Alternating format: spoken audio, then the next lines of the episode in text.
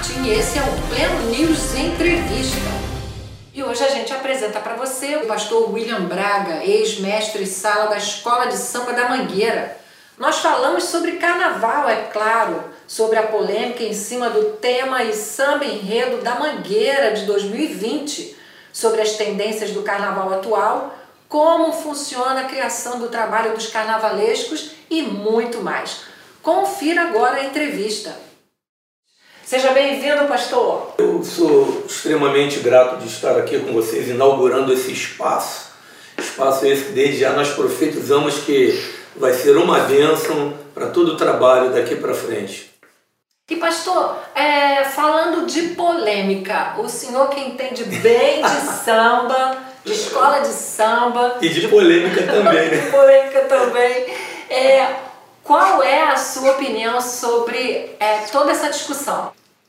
Bem, eu, eu, nesses dias eu, eu, pensando acerca do que eu ouvi de uma pessoa, hum. de que o carnavalesco da Mangueira, nada mais, nada menos, ele estava desenvolvendo aquilo que a arte lhe proporciona. Bem, dentro de uma vertente do que é a arte, a arte é uma coisa é, raciocinada com um objetivo. Se tem um objetivo, a gente precisa entender qual é o objetivo dele com esse enredo. O que, que ele quer alcançar? Porque eu não posso nem sair em defesa do Evangelho, porque Jesus ele não precisa de mim como advogado. Agora, eu vejo que o que ele está fazendo, se ele tem na mente dele o desejo de perverter o Evangelho, uhum. ele está causando um problema muito grande para ele com Deus. É, a maneira como ele vai levar Jesus, o tema Jesus, para a avenida. Isso, porque Jesus, dentro de uma característica religiosa que todos nós conhecemos, ele não tem o porquê eu sintonizar Jesus como uma criancinha da favela, como um traficante. Qualquer uma pessoa, se ele, ele pode, dentro da arte, dar a versão dele do que é Jesus. Uhum. A gente sabe que. A expressão livre da arte. Sim. Mas por trás de todas as nossas intenções, né, tem um propósito. O, o, que se quer fazer colocando Jesus dessa forma, é isso que a gente tem que entrar em questão. Uhum. Se ele quer vilipendiar o nome de Jesus, se ele quer é, desfazer do que a religião fala através da salvação, se ele quer incluir né, a, a aceitação de todos os gêneros dentro dessa, dessa dinâmica, eu não sei qual é a intenção dele. Uhum porque o que está dentro da mente dele, talvez ele não tenha ainda posto para fora dentro de uma visão para que não tenha. Mas e os efeitos disso, pastor? É, Isso vai causar efeito, Sim. independente do que ele tenha como propósito ou não. Bem, ele vai criar efeitos dentro de uma pessoa que não tiver uma posição já pré-formada do que seja o Evangelho. Em mim não vai me causar problema nenhum. Ele pode até colocar Jesus da forma que ele quiser. É ele que vai pagar o preço dele, não sou eu, porque eu não tenho essa, essa postura de desfazer do meu Senhor para poder agradar a arte e agradar a terceiros. O que ele está fazendo é querer, está querendo agradar a terceiros dentro de uma visão artística. Jesus não se coloca.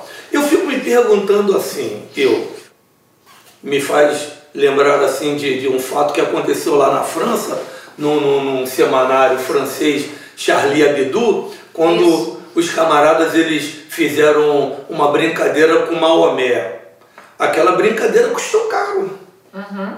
Aquela brincadeira custou caro. Por quê? Porque a visão islâmica já é uma coisa mais radical. O evangelho não tem essa vertente dessas maldades, nem de que alguém vá cobrar com morte, tirando a vida de alguém.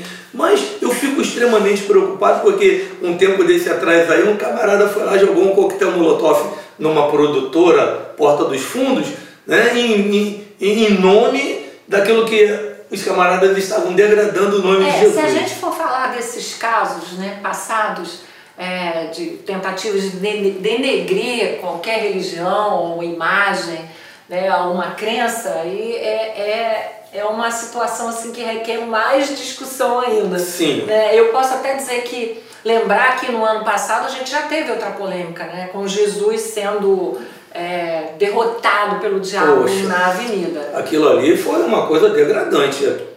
Quer dizer, em termos de, de, de, de evangelho, aquilo ali não causa nenhum efeito, porque a gente sabe quem foi derrotado. Quem foi derrotado foi o diabo, e ele já está derrotado. Ele não tem poder sobre a minha vida. Eu hoje, como pastor e ex-sambista, eu sei conjugar muito bem as duas coisas. Sei separar muito bem as duas coisas. Eu não frequento escola de samba, eu não, não, não pratico samba, eu não vou para a avenida sambar.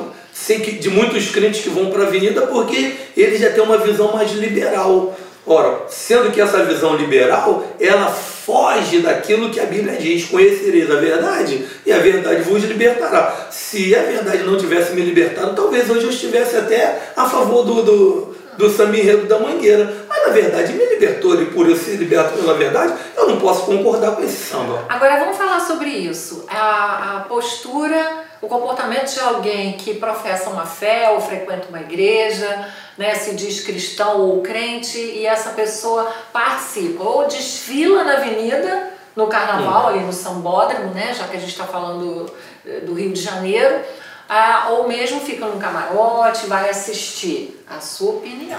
Bem, eu, eu vou dar essa opinião trazendo um testemunho que me aconteceu. Eu, no dia 19 de fevereiro de 1990, eu me converti, tá certo? Como eu tinha contratos ainda com alguns grupos que eu trabalhava dando show, com samba, essas coisas, aí fomos fazer uma viagem para um determinado hotel aqui eh, no Rio de Janeiro e naquela, naquele quadro tinha um, uma exaltação aos orixás. E o rapaz que ia tocar o atabaque não foi. O empresário me chamou e falou assim, bem, como eu sei que você viveu aí no, no, no ocultismo, aí na feitiçaria, pô, vai lá tocar para mim que eu vou te dar uma grana boa. Aí eu fiquei com o olho grande na grana e fui tocar o atabaque. E quando a gente começou, que eu comecei a dar o primeiro toque para a primeira entidade que entrar, e aí a, a, menina que veio travestida com esse orixá, ela começou a dançar, veio dançando, dançando, dançando. Quando ela parou em frente onde eu estava tocando o atabaque, ela caiu de joelhos numa representação que a entidade dela faz caindo de joelho. Ela se sacudiu toda e falou assim: só para mim, tá tocando para mim, né? Tu não é filho daquele homem lá de cima? Uau! Ah. E aí? Aí Impacto. eu continuei tocando. Eu fui impactado com aquela fala porque eu não deveria estar fazendo mais aquilo.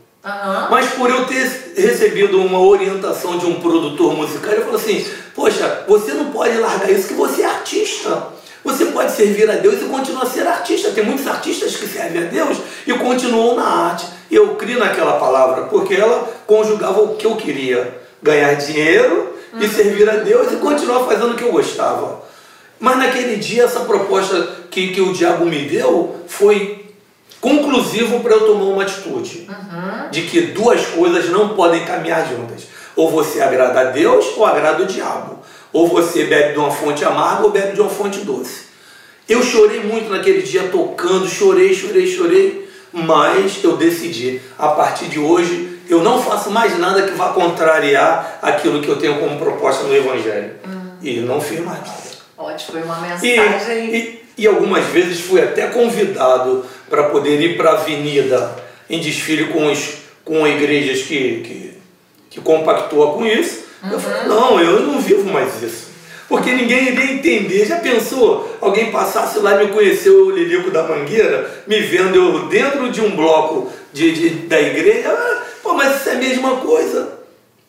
Eu tenho um cunhado que esse cunhado ele não é crente. E no dia de carnaval ele estava numa, num determinado lugar com um grupo bebendo cerveja, né? Dia de carnaval, e vem uma determinada igreja que eu não vou citar o nome dela, né? E o pessoal tocando aquele ritmo de samba, as meninas dançando, entregando folheto, e foi em cima dele para evangelizá-lo.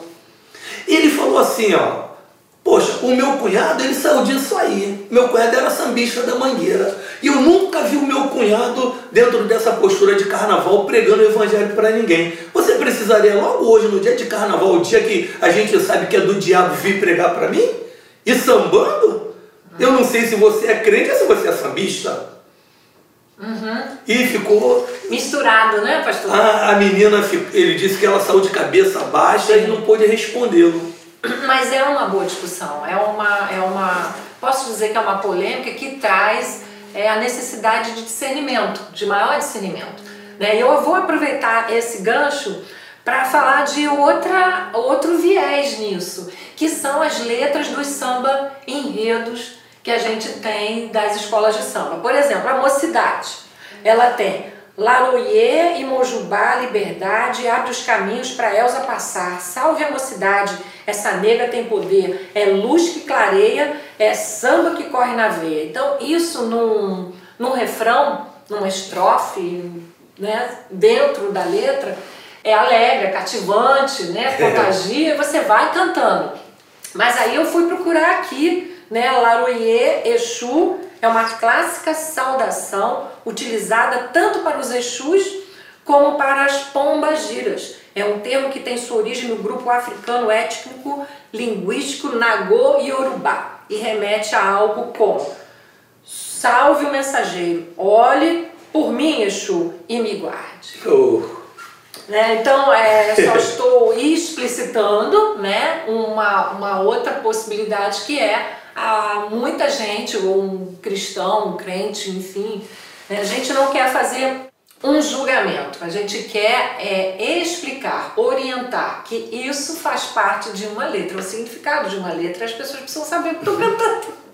Então, tem, tem uma corrente, que a gente não vai citar o nome dessa corrente, que dizem, eu nunca fui, mas já ouvi quem era de lá falar, que quando ele vai ser iniciado na prática, ele é crente, né? Imagina só um cara que é pastor, ele agora vai para uma determinada classe que eles falam que, que é social, e aí ele diz assim: Eu saí das trevas para a verdadeira luz. Ele está negando a luz de Cristo como a luz verdadeira, dizendo que ele estava nas trevas.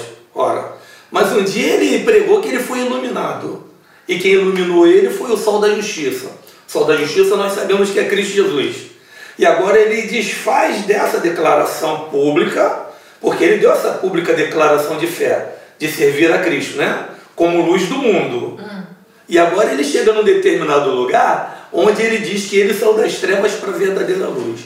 Aí, como que um crente que se diz lavado, remido pelo sangue de Jesus, vai para uma avenida dentro de uma escola de samba como a mocidade ou beija-flor, seja ela qual for, que esteja dentro deste segmento religioso em que tem que se fazer essa declaração, ele agora ele tem que gritar a, a, a plenos pulmões. Eu não vou citar o nome porque não tem nem coragem. Uhum. Como que ele pode fazer isso? Sim, pastor, é uma colocação eu acho válida para a gente não deixar com que é, esse tipo de, de avaliação seja feita. A pessoa precisa saber aonde ela está se metendo. Né? Agora, é uma coisa interessante que precisa ser é, dita aqui é que o mestre Lico, como ele é conhecido, né, o pastor, ele nasceu na Mangueira, foi criado na Mangueira, pequenininho ele foi entregue numa no ritual. Um ritual, né? Ao diabo, uma oferenda. Ele sabe muito bem do que, que ele está falando. Positivo. Pode até recapitular como é que foi Sim, esse início. É, a gente... E a sua família é uma das fundadoras é uma, da Escola da, de Samba da Mangueira. E do Morro da Mangueira também. Morro né? da Mangueira. A minha bisavó ela era africana e todos nós, né, da minha avó, a minha mãe, e culminou eu ser o último dessa linhagem, né, ter sido oferecido por causa que eles identificaram em mim que eu era feito de berço. Né? Que eu era feito de berço. E como feito de berço, tinham três entidades que regiam a minha cabeça. Uhum. É, três entidades. Entidades essas que eram entidades que a minha, que a minha bisavó professava vindo da África. E a gente viveu a nossa vida todinha prestando culto a essas entidades, pagando oferendas a essas entidades e tudo que nós queríamos, fosse para o bem ou para o mal, era essa entidade que a gente recorria e todos os nossos problemas, todas as nossas os nossos pedidos eram resolvidos. E o sucesso era Era garantido. garantido. Tanto que todos os anos que eu fui mestre de sala da Mangueira, eu saía representando um- uma dessas entidades que né, é, teve um ano que, em 1985, eu vim representando um, um- segmento de Oxóssi, em 1986 eu vim representando um escravo de Exu, né? E E por aí vai. e por aí foi. Eu não, não- não incorporava espírito porque a minha linhagem não era de incorporar Mas espírito. prestava uma homenagem. Mas prestava as homenagens. E fazia né, é, é, oferendas antes, o, antes do carnaval para que tudo corresse bem. Era uma situação difícil, porque no primeiro ano que eu substituí o delegado, havia uma controvérsia muito grande na Mangueira, porque o delegado era nota 10, estandarte de ouro, como colocar uma pessoa que não tinha experiência nenhuma. Mas só que eu já tinha adquirido essa experiência, que eu saí nos anos anteriores na Caprichosa de Pilares e fui 10 na Caprichosa de Pilares. E aí, como eles queriam substituir o delegado, investiram em mim. Em 1985, a Mangueira tinha saído de um campeonato, em 1984, IES nós temos Braguinha, na qual a Mangueira foi Tá considerada super campeã. E agora, em 1985, a Mangueira estava com, com, com, um retrospecto muito positivo para que o carnaval fosse. eh, lograsse êxito naquele carnaval de 1985 e a Mangueira veio até quem foi o carnavalesco Eloy Machado, que era aquele camarada que vestia fantasias no Teatro Municipal, aquelas coisas. E esse camarada ele criou uma, uma ilusão muito grande para o Carnaval da Mangueira junto à mídia em questão. Ele disse que a Mangueira vinha até com, com, com aparatos de Steven, Steven Spielberg, que seria mostrado na avenida. E o Carnaval da Mangueira naquele ano foi um fiasco. Pasmem vocês. O jornal O Globo faz um, um- uma matéria de capa e diz assim, Carnaval da Mangueira, o fiasco. O que valeu a pena foi a apresentação do mestre de sala Nelico e da porta-bandeira Mocinha. É, que... o, o- senhor foi famoso, né? viajou para o exterior, ganhou muitos prêmios, né? até o dia que se converteu e largou tudo. Tudo, larguei tudo. Hoje o senhor é Pastor, e para a honra e glória do Senhor. agente de, Agente de saúde. de saúde, trabalhando ali todo dia.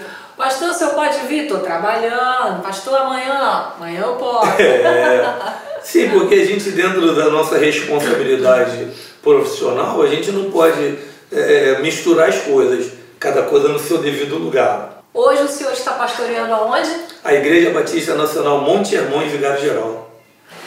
E outra coisa, a gente tem, vou aproveitar, né, mais polêmica, um pastor que está trazendo também muito blá blá blá em torno disso, porque é, ele vai estar representando Jesus Meu Deus. no desfile, que eu já deve ter ouvido falar, pastor Henrique Vieira, é, que tem aí puxado essa mentalidade de que vamos sim para a avenida e vamos abraçar essa diversidade.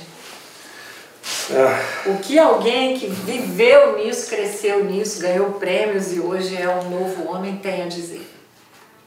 Bem, eu não posso nem julgá-lo porque esse julgamento não cabe a mim, ou porque dele estar tomando essa atitude, porque é, a palavra de Deus diz que tudo que o homem semear, ele vai colher. Se ele estiver semeando na carne, ele vai colher na carne. Não acredito que ele esteja semeando no espírito, porque o carnaval ele não tem nada de espiritual no que tange a, a, a parte da salvação com Cristo Jesus. Ora, não, não descarto também a possibilidade de que dentro do que eu estou falando aqui vai haver uma polêmica muito grande, mas eu não creio que esse camarada, esse pastor, ele tenha afinidade com Jesus para ele poder tomar essa atitude de abraçar esse tema da mangueira e dizer que isso é lícito, que isso é espiritual. Eu não tenho por que eh, concordar com ele dessa forma. Se ele fala que isso é espiritual, eu quero que ele me prove aonde é que está o Espírito Santo de Deus nisso aí. Aonde? Não tem como, porque o carnaval ele é estritamente classificado como festa da carne. Escola de samba, desfile de escola de samba, se está dentro do carnaval, está tá inserido em que contexto? Uhum. Festa da carne. Como que eu, como pastor, já imaginou se eu ex-lilico, eu vou agora e digo assim, não, o enredo da mangueira é algo muito maravilhoso porque Jesus está ali. Eu quero que me prove biblicamente o que, que Jesus está fazendo ali no enredo da mangueira. Biblicamente, o que, que Jesus está fazendo no enredo da mangueira? Mas, pastor, é, como que esses enredos são produzidos? Vamos falar de bastidores. É, como é que um carnavalesco acabou o carnaval, foi, foi é, já anunciado o vencedor, já começa no dia seguinte a preparar o próximo carnaval. Como é que, como é, que é a logística disso? De, dependendo da escola de samba, há um interesse em que esse carnaval, ele, tipo, vou homenagear o estado da Bahia. Uhum. Então ele deve ter algum convênio com alguém na Bahia para ajudar a financiar o carnaval. Certo. Uhum. Que é até uma coisa natural. Não acho que isso seja errado. Ele vai homenagear Cuiabá. Aí o governador de Cuiabá vai ver o estado dele em ascensão naquele período, vai ajudar a financiar o carnaval. Agora quando parte para o lado, o lado ideológico. ideológico, eu não sei qual é, quer dizer, eu não sei entre aspas, eu sei muito bem qual é a vontade do diabo em quando ele ilumina um camarada para fazer um enredo desse, uhum. vilipendiando Jesus dessa forma. É, esse e outros, né? Esse e outros. É, a, a ideia aqui é tentar descobrir o que está na mente de um carnavalesco, de um produtor, de um de uma pessoa que faz um samba enredo para que ele já prepare isso para o próximo ano. Não, é, o samba enredo já. Vou falar contra essa pessoa. O, o, o samba enredo, uma... o samba enredo já é uma criação já diferente. O, o, o, o compositor ele tem a sinopse daquilo que o, o, o autor, o carnavalesco, imaginou, ele escreve e passa a ideia para o compositor. Agora o compositor ele vai pegar a inspiração dele, a veia poética dele e vai sintonizar as duas coisas. Uhum. Ora, no dia do julgamento dos sambas dentro da quadra, o samba que mais se enquadra dentro daquele, daquele percentual do, do, do, do carnavalesco, esse samba com certeza é o samba que vai para a avenida. Até que esse samba da Mangueira, ele teve alguns ajustes. É. Uhum. Ele, te, ele sofreu alguns ajustes de algumas coisas que não, não se completava, aquela coisa que estava dentro de um padrão é, é, poético ou histórico. Eu não sei bem qual é a relação, que eu não me aprofundei dentro do caso. Só via só nas redes sociais alguém falando né, que era assim, desse jeito que ia, e aconteceu que hoje o samba da Mangueira é até considerado o samba mais bonito. Mas é óbvio que pode ser considerado o samba mais bonito, sabe por quê? Porque a tendência do inimigo é fazer com que esse samba da mangueira ele caia na graça do público, para que cada vez mais o público desvie sua mente daquilo que é verdadeiro, daquilo que é real. Vai viver sempre numa ilusão. A mangueira apresentou, não teve problema, não causou problema nenhum, então vamos apresentar também. E aí as pessoas que estão vendo aquilo, elas são tomadas de um êxtase tão aprofundado, porque aquilo ali tem um, um, uma vertente espiritual, sim, não uma vertente espiritual vinda do Espírito Santo de Deus, mas uma vertente espiritual vinda do mal, porque o mal ele quer desfazer, ele quer desintonizar, ele quer criar um, um discurso onde esse discurso é algo que vai levar um efeito bom. Uhum. E quem está ali, com certeza recebe aquilo como bom, mas nós que conhecemos o lado da questão sabemos que não é bom. Então eu não posso aceitar dessa forma. Nada contra quem está indo lá para a Mangueira, eu não estou aqui criticando o sambista, eu certo. estou criticando a ação que o sambista vai exercer. Uhum. Só isso. Ah, e com pleno conhecimento né, de causa. Evidentemente. Ah, por falar em tendência, o que o senhor acha é, sobre as tendências atuais do carnaval? O carnaval está acabando? Tem gente que fala carnaval de rua não existe mais, aqueles carnavais em clubes. É, a gente está é, analisando a festa em si. Quais são as tendências? O que, que o senhor analisa Bem, disso? Em 1986, a Mangueira veio representando um samba homenageando Dorival Caymmi. Na minha, na minha visão anterior, vamos desvincular hoje o pastor, né? naquela visão, a partir daquele ano ali eu tive a, a, a ideia de que era o último carnaval Hum. dentro de uma postura cultural. Neutra. É, dentro de uma postura cultural. Ah. De 1987 para frente, o carnaval ele mudou toda a sua essência cultural e foi para uma essência comercial. Dentro dessa vertente comercial, a gente faz até uma, uma, uma- cria um paralelo com o futebol. O futebol da era Pelé e o futebol de hoje. O futebol de hoje é estritamente comercial. O jogador ele não tem mais o apreço pelo clube, ele joga pelo dinheiro e a escola de samba, a grande maioria, está assim. Hoje até ritmista recebe salário. Ele está tocando, não é mais por amor, ele está tocando porque ele vai ganhar dinheiro. E a tendência é quando esse desejo dele não for mais satisfeito, ele não faz daquilo mais conforme ele fazia culturalmente. Quando a gente foi nascido e criado, quando ir, ir para a avenida, o carnaval era coisa poética. Né? Era uma coisa poética. Hoje o carnaval não é mais poético. Hoje o carnaval é estritamente comercial. E a gente está vendo, eu tenho essa visão, eu não dou mais uns 10 anos para o carnaval. Esse carnaval, não dou mais 10 anos para ele. É mesmo? Sim. Acha que vai se extinguir? Acho, como eu acho que brevemente Jesus vai voltar também, eu acho que o carnaval vai acabar. Amém.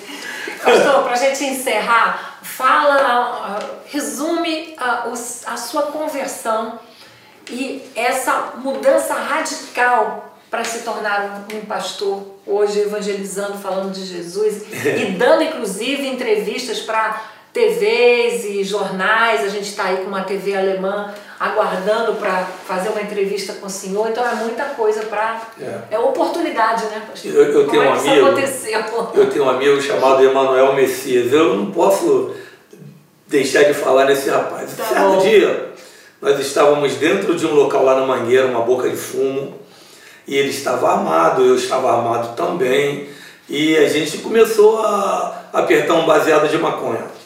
E ele falava assim para mim, William, eu estou no lugar errado. Eu fui nascido e criado no Evangelho e vim parar nesse lugar. Aí eu falava assim para ele, ó, eu não estou no lugar errado. Eu vou morrer nisso. Ele falou assim, não, você não vai morrer nisso não. Porque eu conheço um Deus, assim como ele vai me tirar daqui, ele vai tirar você também. Opa. Eu falei, ah, vai nada, cara. E naquela semana, três dias depois, eu estava na minha casa, do outro lado da extremidade da favela, né? E buscava, com uma mulher recebendo um espírito para mim, eu iria viajar para os Estados Unidos e queria que tudo que eu fosse fazer nos Estados Unidos viesse dar certo. Quando esse rapaz ele vem me dar a notícia que ele largou tudo. Num dado momento, o espírito falou assim: Ó, tá chegando um aí que é filho daquele homem lá de cima. Não deixa ele entrar. E aí parou de cortar o pescoço do frango, né? E daqui a pouco a campanha, campanha tocou. Eu fui ver quem era, era Era ele. Emanuel. Emanuel Messias. Emanuel Messias. Lá de fora ele fala assim, William, Deus me revelou que tem um demônio aí dentro da tua casa. Ó, eu quero expulsar esse demônio. Eu falei, que tu vai expulsar demônio não, rapaz? Tu vai? Aí ele falou, ó, larguei tudo, tô indo pra casa da minha mãe lá em Nova Iguaçu, vou ficar um tempo lá para me recuperar e Deus está de novo na minha vida. Ó, mas Jesus te ama, hein? Não esqueça disso, Jesus vai te converter. E pum, foi embora. Tá vendo só? Que Deus coloque muitos Ah, Emanuel Messias na vida das pessoas. Isso, aquilo ali, eu fui pra avenida, era carnaval, né? Aham. Daqui, no, no ano seguinte era carnaval, fui pra avenida num propósito de ser o meu último ano como mestre de sala.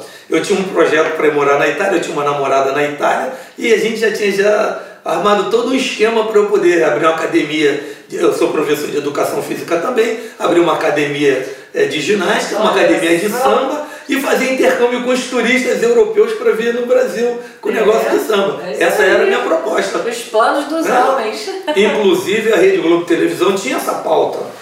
Né? E quando eu fui dar entrevista para a Leilane Neubart, era a repórter do dia, aí ela falou assim, ah, estamos aqui com o Lilico, mestre de sala da Mangueira, conta para nós, Lilico, como é que vai ser esse negócio? Eu quando eu falei, ah, eu vou morar na Itália, eu falei, bem, Eu, primeiramente, glorifico e enalteço meu Deus Jesus Cristo que me trouxe até aqui. A partir do ano que vem eu vou estar cuidando do meu lado espiritual, por isso esse é o meu último ano. Ela não entendeu nada, mas, ah, mas que isso? Né? Tipo, a pauta não é essa, mas só que a pauta do homem é uma coisa, mas a pauta de Deus é outra. A pauta de Deus está implícita a salvação. A pauta do homem não tem salvação. O que Deus queria comigo naquele dia era me salvar daquele ambiente. Era me tirar dali com mãos fortes. Porque para eu poder sair da mangueira, sair do samba, sair do carnaval, das drogas, era só com mão forte. E só Deus com mão forte. Quando ela falou, então mostra para nós como é que vai ser. Que o Jamilão puxou, sim, a Olímpia, quem é você? Sou amor, sou esperança, sou mangueira. Que a bateria da mangueira entrou quando eu peguei a mão da porta-bandeira que eu girei eu não ouvi o samba da mangueira, eu comecei a sambar cantando assim, ó, ouvindo, nosso Deus é soberano. E, e fui dançando e muito lentamente ao som daquele hino, e as pessoas que nos viam achavam que eu estava criando até uma nova performance de dança, mas não era. Eles não entendiam que naquele momento era uma coisa tão particular, tão especial, tão maravilhosa, que eu nunca havia sentido na minha vida. Todos os carnavais que eu adentrei Marquês de Sapucaí foram na carnavais que eu é, me saí muito bem, mas aquele carnaval foi especial. Por que foi especial? Porque naquele carnaval a graça de Deus veio sobre a minha vida. A graça transformadora. A graça que ela está dita na palavra. A minha graça vos dou isso não é dom de vós, é meu dom, é dom de Deus, é a graça, a salvação. Ele estava me dando aquela oportunidade. E aí o Lilico não foi para a Itália, não casou com a italiana. Itália, o projeto Itália sucumbiu, a italiana ficou me esperando. Não sei nem se ela é viva. E ela deve ter ficado muito frustrada porque ela era apaixonada por mim. E hoje ele é bem casado. Hoje eu sou bem casado, eu tenho uma esposa maravilhosa. Né? tenho a minha família que, minha, meu filho, minha filha, né, que, que vive o evangelho com a gente. Tem outros filhos também, que eu não posso descartar esses filhos que eu amo também. Inclusive até um filho meu foi mestre de sala da Mangueira. Né? Eu falo para ele, pai, vamos para Jesus, sai disso. Isso daí não vai, não vai te dar camisa nenhuma. E espero que um dia também esse meu filho, ou os outros filhos que ainda não alcançaram essa graça que eu alcancei, possam também receber Jesus como Salvador da vida deles. E vocês que nos ouvem também falando Isso, acerca disso tudo, né? eu lembro que no dia que eu dei essa entrevista, uma jovem lá da Vila Isabel, ela estava se preparando para ir para a avenida. Hum. Ela, eu acho que era musa rainha da Vila Isabel, não sei qual era o cargo dela na ocasião, e ela vendo, caramba, ela falou assim, se o Lilico é esse cara famoso, está falando que vai largar tudo, eu vou, vou não foi para a Avenida Sambar. Então, foi de grande valia aquele dia o que Jesus fez na minha vida e o que ele tem feito até hoje para poder trazer vidas para o Evangelho. Carnaval, é óbvio que enquanto você não conhecer a verdade, carnaval vai ser bom para você. Mas no dia que tu conhecer a verdade, carnaval vai ser uma coisa que nunca mais vai fazer parte da sua vida. Que Deus te abençoe em nome de Jesus. Gente, respirar. Eu já ouvi essa história, eu já entrevistei ele, mas cada vez que eu ouço agora, então me emociono é de saber como que Deus transformou a vida dele, trouxe paz, trouxe alegria, sucesso, é uma pessoa bem sucedida é, e está aí falando com essa autoridade, com essa força sobre a, o poder de Deus acima do poder dos homens acima é de todas essas polêmicas. Pastor, muito obrigada. Eu que agradeço. mais uma a, vez. A emoção, a emoção também, quando é. eu falo dessas coisas, poxa, é, a gente é fica. É porque, poxa. O quanto eu, eu olho para trás, eu, eu perdi de oportunidade de conhecer esse Deus. Poxa, é demais. É. Mas agora ele está aqui, é. ele está frutificando, dando os seus é frutos. Isso. Obrigada. E Pleno News continua com mais entrevistas. Hoje foi com o pastor William Braga, acompanha a gente também no nosso portal. Leia, veja o podcast, veja a entrevista no nosso canal no YouTube e vamos em frente, que ainda tem muita notícia e muita bênção para acontecer. Obrigada pela audiência. Este foi o Pleno News entrevista com o ex-mestre Sala da Mangueira, pastor William Braga. Fique ligado em nossos podcasts. Pleno News é notícia de verdade.